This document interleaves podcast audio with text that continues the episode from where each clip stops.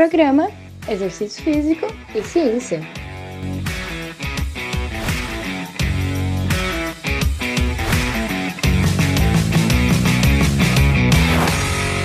Está começando mais um Exercício Físico e Ciência. Sou o Fábio Dominski e esse é o programa de rádio e podcast que trata de exercícios a partir da visão científica. Do ponto de vista motivacional, talvez um dos maiores desafios dos profissionais de educação física e do movimento humano em geral seja convencer um adolescente a se exercitar. Na verdade, são dois desafios enormes: fazer com que eles diminuam seu comportamento sedentário, uma vez que eles ficam bastante tempo em posição sentada, no celular, computador, vendo vídeos. Claro, a gente também, não só os adolescentes. E o segundo desafio seria promover a atividade física, aumentar aí principalmente a prática de exercícios, se em geral já é difícil fazê-los participar de sessões de exercícios ou esportes, imagine de musculação. Bom, o tema do podcast de hoje é Benefícios do treinamento de resistência da musculação em adolescentes obesos. Tema que chegou através de uma revisão sistemática com meta-análise publicada em 2022 na Sports Medicine Open. Essa que é uma revista científica que é considerada aí prima da Sports Medicine mas essa é de acesso aberto, paga. E é isso aí. Os autores que publicam lá têm que pagar para publicar nela. E aí um detalhe que é de bastidores, assim, que talvez muita gente não saiba, o que, é que o que tem muito acontecido nessas revistas maiores, tipo a Sports Medicine ou a British Journal of Sports Medicine, que são as maiores revistas da área de medicina do esporte, e inclusive comigo já aconteceu isso, é que você submete um artigo para a revista principal, nesse caso a Sports Medicine, e aí o editor da revista, ao recusar, é, o escritório administrativo da revista é informado e manda uma sugestão para você é, mandar submeter esse mesmo artigo numa revista irmã, numa revista prima, que é inferior em qualidade, claro. Né? E nesse caso é a Sports Medicine Open. É uma revista aí de qualidade inferior comparada a Sports Medicine e que os autores têm que pagar para publicar lá. Lembre-se, para alguns a ciência é business, é um negócio lucrativo, inclusive. Não para os pesquisadores, claro, mas sim para as grandes editoras das revistas aí. Mas enfim, é isso. Só algumas curiosidades aí para quem não está inteirado desse meio aí. Esses pesquisadores de Portugal estavam interessados em reunir dados da literatura científica sobre IMC, gordura corporal, massa magra, circunferência da cintura, força muscular, aptidão cardiorrespiratória e sensibilidade à insulina. E aí, quais os efeitos da musculação sobre isso tudo em relação a adolescentes? Eu vou falar aqui musculação para ficar mais fácil de entender, né? Mas geralmente o termo aí é resistance training, né? O treinamento de resistência. Nos estudos ali que eles selecionaram, que foram 21, não ficou tão claro se eles incluíram outros tipos de treinamento de força. Né? Então, a partir de quatro bases de dados eletrônicas, os pesquisadores foram atrás de estudos aí né, com esse objetivo aí, de analisar essas variáveis e qual o efeito da musculação sobre elas. 21 estudos eles selecionaram e os resultados foram de acordo com essas variáveis que eu falei, né? Então, IMC, percentual de gordura, massa magra, cintura, força, aptidão cardiorrespiratória, tudo isso. Talvez a principal questão que muitas mães e pais queiram saber para os seus filhos adolescentes seja: a musculação reduz gordura? E aí os dados referentes a isso são gordura corporal e IMC. E eles foram analisados em 18 estudos. Então 18 dos 21 trataram dessas duas variáveis antropométricas. A gordura corporal foi reduzida na maioria dos estudos.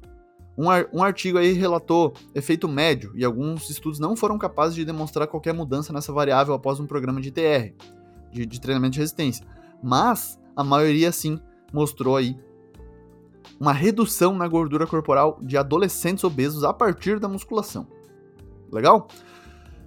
Dados referentes ao IMC, né, que tem uma limitação aí o IMC, mas é, indicou que aí a musculação induz uma pequena redução, de acordo com três estudos. No entanto, em 14 estudos não houve mudança nessa variável. Três dos 12 estudos que analisaram a massa magra verificaram um pequeno aumento, com resultados mostrando aí que o treinamento de musculação aumenta significativamente a massa magra. Né? Mas em outros oito estudos essa variação não foi, não foi verificada. A sensibilidade à insulina foi avaliada em cinco estudos e um deles encontrou uma variação grande e dois uma variação média. Em três estudos, a musculação não alterou a circunferência da cintura. Na aptidão cardiorrespiratória, né, a musculação foi avaliada em quatro estudos com grandes melhorias mostradas, exceto em um deles. Como esperado, né, a gente tem aí um dos efeitos da musculação, o aumento da força muscular, o que pode se refletir numa boa percepção de competência desses jovens adolescentes na educação física, por exemplo. Né? Então é interessante, a musculação é um tratamento eficaz para adolescentes obesos, sem dúvida, e pode ser utilizada, inclusive, na educação física escolar, né? Seria muito bom. Vamos para mais alguns detalhes é, do estudo aí. Sobre as intervenções, né, os protocolos que utilizaram. Beleza, a gente sabe que a musculação é efetiva para isso, para reduzir vários dados variáveis dos adolescentes obesos, mas o que, que seria melhor? Então, intervenções que usaram protocolos de duas a três vezes na semana, com uma duração de 60 minutos por sessão durante 12 semanas, aí 3 meses, parecem mostrar efeitos mais positivos nos adolescentes obesos. E aí esses efeitos foram diminuição da gordura corporal, redução da circunferência de cintura, do IMC e o aumento da força muscular e da aptidão cardiorrespiratória. Então, o que os autores destacam é que além disso, esses programas de musculação voltados para reduzir a gordura corporal em, em adolescentes obesos, eles não devem desconsiderar a necessidade de conjugar um plano nutricional para ser mais eficaz. Muitas vezes, de fato, o exercício sozinho tem pouco impacto. Né? A gente tem cada vez mais descoberto isso. É preciso aí uma dieta, não tem jeito. Até porque a maioria das recomendações clínicas para tratamento da obesidade é multifatorial. Porque esse é um problema de saúde pública, na verdade, uma doença que é complexa e multifatorial. Né? E por isso pede por um tratamento com uma abordagem dessa maneira. Não tem outro jeito. Que é baseado em uma combinação de diferentes intervenções, mudança de práticas alimentares, controle do sono, do estresse, às vezes uso de medicamentos e, claro, atividade física regular, especialmente através de exercícios. Né? Em relação aos exercícios, aí vamos para mais alguns detalhes do, desse estudo. Esses estudos incluíram em torno de 10 a 12 exercícios por sessão, com uma carga externa aí de 70 a 85% da carga máxima, né? Não foi leve, não. Foi até bem intenso. E envolviam principalmente grandes grupos musculares, né? Então, exercícios como leg press, supino, levantamento terra, puxada, extensão e flexão de joelhos, agachamento, flexão de cotovelos, abdominal, passadas e exercícios diversos aí com halteres. No entanto, também foram utilizados exercícios específicos aí, que a gente chama de isolados, mas com menor frequência, né? Então, uma rosca direta para bíceps, uma extensão de tríceps, elevação para panturrilha e desenvolvimento aí também para ombros, né? Então, foco nos multiarticulares, mas também teve a participação de alguns monoarticulares, alguns exercícios isolados. Alguns estudos que revelaram, que não revelaram, na verdade, uma diminuição da gordura corporal não incluíram um plano alimentar nos protocolos de intervenção, e pode ser por isso que essa variável não se alterou. Assim, parece que a musculação destinada a reduzir gordura corporal em adolescentes obesos precisa ser combinada com um plano nutricional para ser mais eficaz. Não adianta, é a combinação que tem que ser feita. A verdade é que se eu fosse pai de, de um adolescente, eu sem dúvida faria ele treinar força de alguma maneira. Mas talvez não na forma mais tradicional que a gente vê aí nas academias, muito menos colocaria ele numa academia de rede.